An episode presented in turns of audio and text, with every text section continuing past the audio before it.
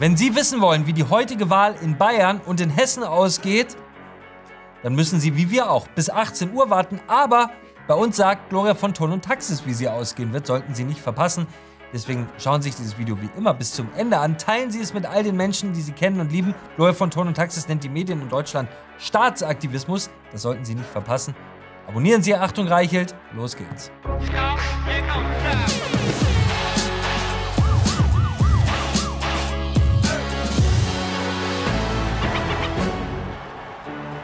Herzlich willkommen bei Achtung Reichelt. Es gibt in der Demokratie nichts Schöneres als Wahltag. Nichts Spannenderes, nichts Aufregenderes als Wahltag.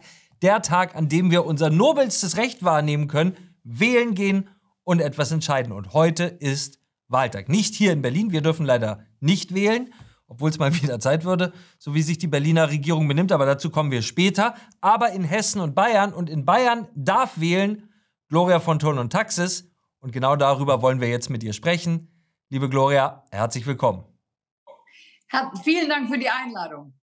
Heute ist Wahl in Bayern. Äh, Markus Söder steht quasi zur Wiederwahl. Wurde viel, viel, viel berichtet bundesweit über diese Wahl äh, in ganz Deutschland, weil der Mann, der heute vermutlich den größten Triumph einfahren wird, nach Meinung aller Journalisten im Land, man kann in diesem Fall wirklich einfach mal pauschalisieren und sagen, alle Journalisten der Mann dürfte eigentlich schon gar nicht mehr im Amt sein. Der müsste eigentlich zurückgetreten, in Schande verscheucht aus der Politik, äh, äh, wegen einer Sache, die er gemacht haben soll, als er ein Schüler war, 35 Jahre her, Hubert Aiwanger.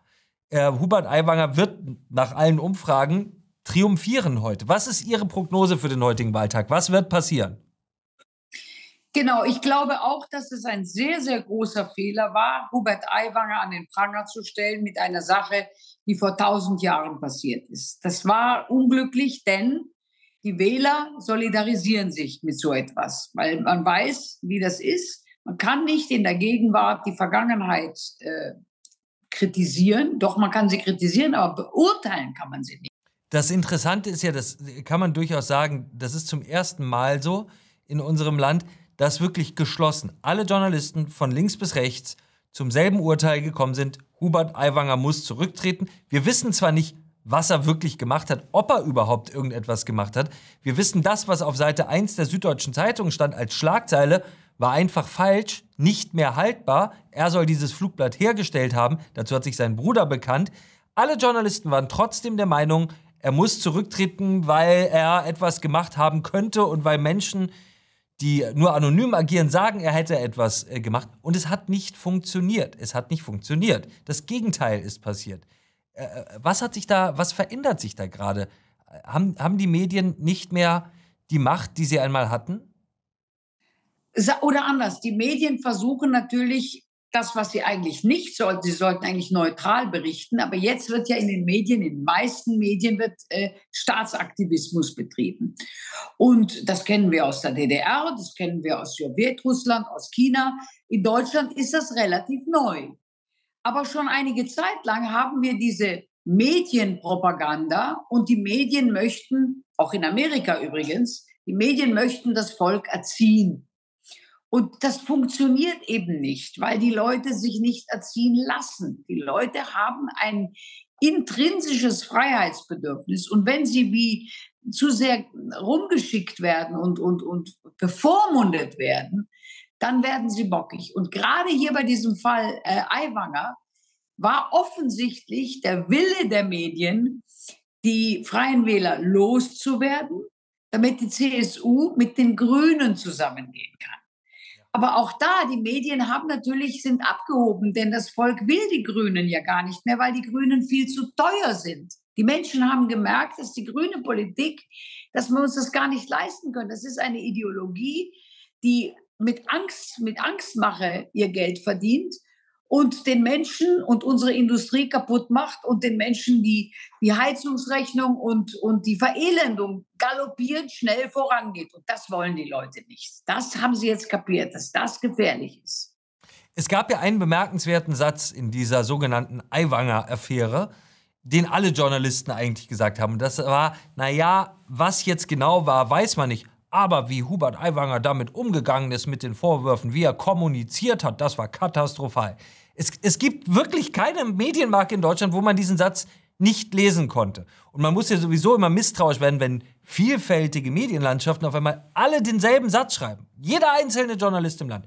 Was Hubert Aiwanger gemacht hat, naja, aber wie er damit umgegangen ist, wie er kommuniziert hat, war katastrophal. Jetzt muss man ja sagen, Hubert Aiwanger ist ein Politiker und er kommuniziert in allererster Linie an die Wähler. Und von den Wählern hat er ja jetzt viel mehr, als er vorher hatte.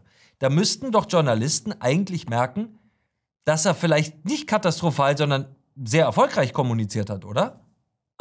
Die Journalisten leben offensichtlich in einer Blase, ihrer selbstgezimmerten Ideologie, einer grünen Ideologie übrigens. Im, Im großen Teil hat man ja auch Erhebungen gemacht, dass man gesagt hat, die Journalisten sind zum größten Teil grün oder Sozialisten, aber sehr, sehr selten CSU oder schon gar AfD oder FDP.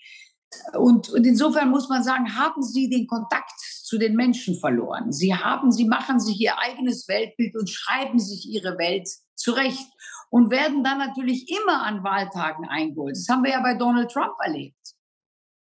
So, also jetzt äh, Butter bei die Fische. 18 Uhr schließen die Wahllokale. Was passiert? Wie stark, wie schwach wird Söder? Was mit den Grünen, was mit den Freien Wählern? Was ist Ihr Tipp? Also ich glaube, dass die Freien Wähler sehr stark sein werden. Es wird auch in Bayern sehr viel, äh, die, die, AfD wird äh, Zugewinne haben, große Zugewinne. Die CDU wird sich halten können. Die, ich meine, die CSU wird sich halten können. Das glaube ich schon. Verlieren werden die Grünen und verlieren wird auch natürlich die FDP. Glauben Sie, die FDP kommt rein? Ich zweifle. Ich zweifle. FDP dürfte eigentlich weg sein gibt eigentlich keinen Grund. Man fragt sich sowieso, warum wählt, also warum nach der Performance würde noch irgendwer FDP wählen. Aber wir schauen auf die Uhr, lang ist nicht mehr, 18 Uhr. Wir sind total gespannt. Wir blicken noch mal ganz kurz nach Hessen. Hessen äh, äh, interessiert Sie vermutlich weniger als Bayern, ist aber immerhin Ihr Nachbarland. Und uns interessiert es natürlich wegen Nancy Faeser. Äh, äh, weil Nancy Faeser da ja eine, eine spektakuläre Niederlage äh, höchstwahrscheinlich erleiden wird, nach all den Lügengeschichten, die sie erzählt hat. Äh, äh, nach all den abstrusen Entscheidungen, die sie getroffen hat. Aber danach soll sie, so ist eigentlich der Plan, obwohl vermutlich nicht einmal 15 Prozent der Hessen Nancy Faeser wollen, wieder für ganz Deutschland verantwortlich sein. Wenn 15 Prozent der Hessen äh, äh, nur Nancy Faeser wollen, dann soll sie danach wieder als Innenministerin für ganz Deutschland verantwortlich sein. Das ist doch eigentlich auch vollkommen irre, oder? Vor allem das Beste von Nancy Faeser, die beste Performance war, um mehr Geld für den Kampf gegen rechts zu bekommen, hat man ja dann diesen Prinzen und die anderen Herrschaften, die eigentlich schon längst in Rente sind, also Rentner, hat man mit äh, unglaublich vielen Polizisten, die voll bewaffnet waren, äh, verhaftet und hat da ein riesen Medienspektakel draus gemacht. Also das war wirklich, mit, wir haben immer gesagt, das war die Rollatorschlacht. Und die, die, die, Sie ist mit einer Hundertschaft von Männern in die Rollatorschlacht gegangen und hat diesen armen Prinzen Reuß, der noch dazu eine behinderte Tochter hat, die, die er gepflegt hat, die musste er alleine zu Hause lassen, wildfremden Pflegern überlassen und ins Gefängnis gehen. Also das wird gemacht, Kampf gegen Rechts, ein Rechts, das es gar nicht gibt, nur in den Köpfen der Linken.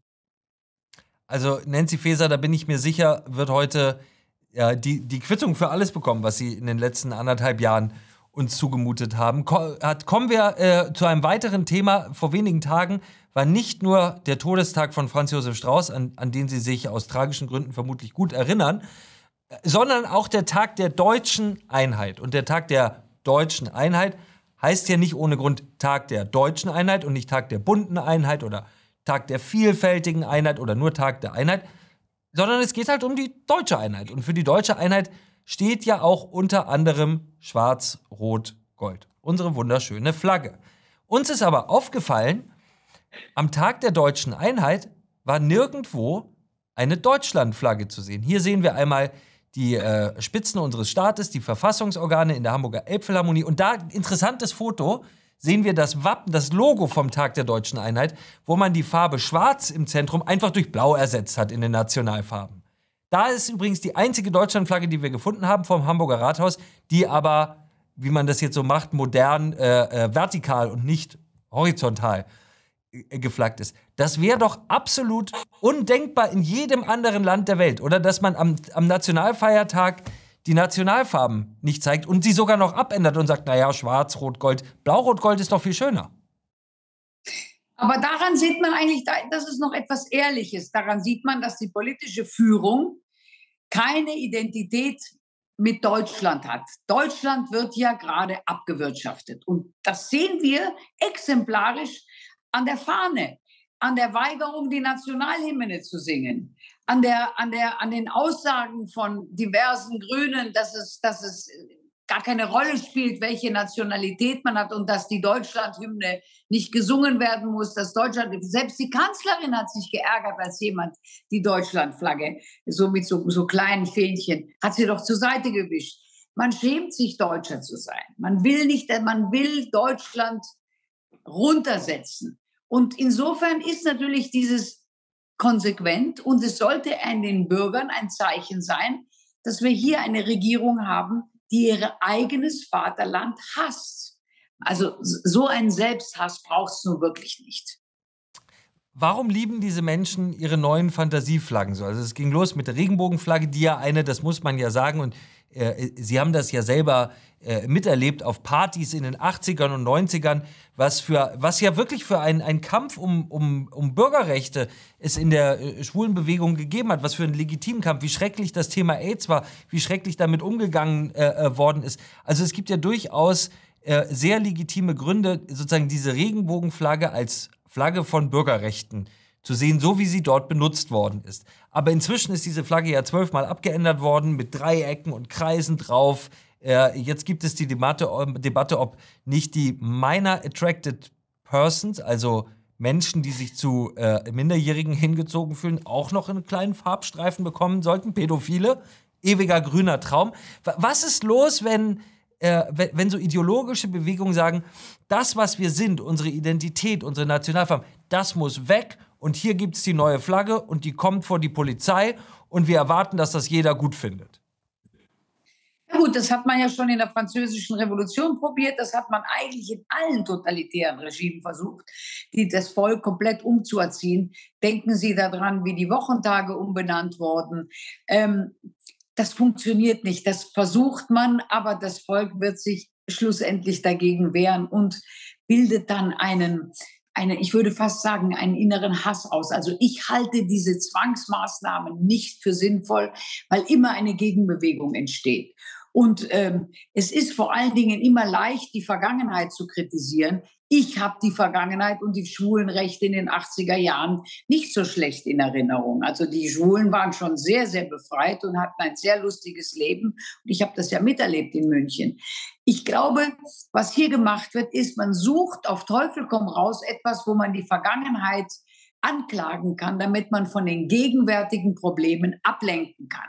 Und gegenwärtige Probleme haben wir, weiß Gott, genug. Wir brauchen nur in die deutschen, die, die Verelendung der deutschen Innenstädte. Selbst in Regensburg habe ich jetzt Obdachlose auf der Straße gesehen. Das war die letzten 30 Jahre nicht der Fall. Wir sind eine Kleinstadt.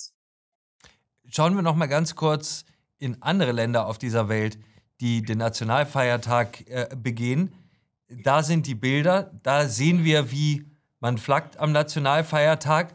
Sie sind ja viel in anderen Ländern unterwegs. Was wäre in Italien los, wenn man dort am Nationalfeiertag sagen würde, ja, grün, weiß, rot, hm, wir machen aus dem Rot äh, einfach mal ein Lila. Das ist irgendwie schöner und, und wir hängen ansonsten auch keine, keine Flaggen auf.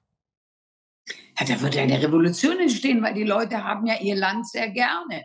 Auch die Deutschen haben ihr Land sehr gerne, aber wir dürfen unser Land nicht gerne haben, weil eben äh, die, die, die Regierung das nicht will. Die Regierung steckt in einer enormen Identitätskrise und die ganze Welt lacht ja schon über uns. Es nimmt uns ja kein Mensch mehr ernst. Kein Mensch. In, in Arabien lachten sie über uns, in, in, in Afrika sowieso, in China auch. Die Amerikaner halten, ich meine, die Amerikaner freuen sich letzten Endes, dass wir so sind, wie wir sind, weil letzten Endes können sie das ausnutzen. Aber schön findet das keiner. Also der Donald Trump findet das total beknackt. Kommen wir zu unserem letzten Thema. Wir haben es eben kurz angesprochen. In, in Bayern und Hessen wird gewählt, in Berlin leider nicht.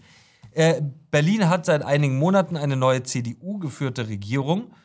Und die CDU sagt, wir müssen beim Thema Migration einfach härter durchgreifen, weniger Geld äh, für abgelehnte Asylbewerber, schnellere Abschiebungen. Und jetzt kommt raus, hier in Berlin gilt ein sogenannter Winterabschiebestopp. Der Winterabschiebestopp in Berlin gilt allerdings von Oktober bis April, also mehr als die Hälfte des Jahres. Und jetzt wird es noch irrer. Der Winterabschiebestopp ist verhängt aus sozusagen klimatischen Gründen. Also einerseits sagt man, natürlich flüchten die Leute aus ihren Ländern, weil es da ja viel zu heiß ist. Und dann sagt man, wir schieben die Leute sieben Monate im Jahr nicht ab, weil es da viel zu kalt ist. Äh, schon eine irre Idee irgendwie, oder? Ja, ich meine, daran sehen Sie doch, dass es die Regierung komplett will.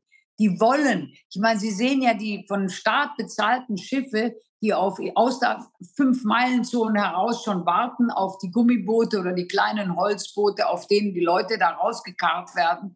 Die werden entweder von der evangelischen Kirche oder von eben anderen staatlichen Institutionen, werden diese Schiffe bezahlt und werden diese Leute geschleppt.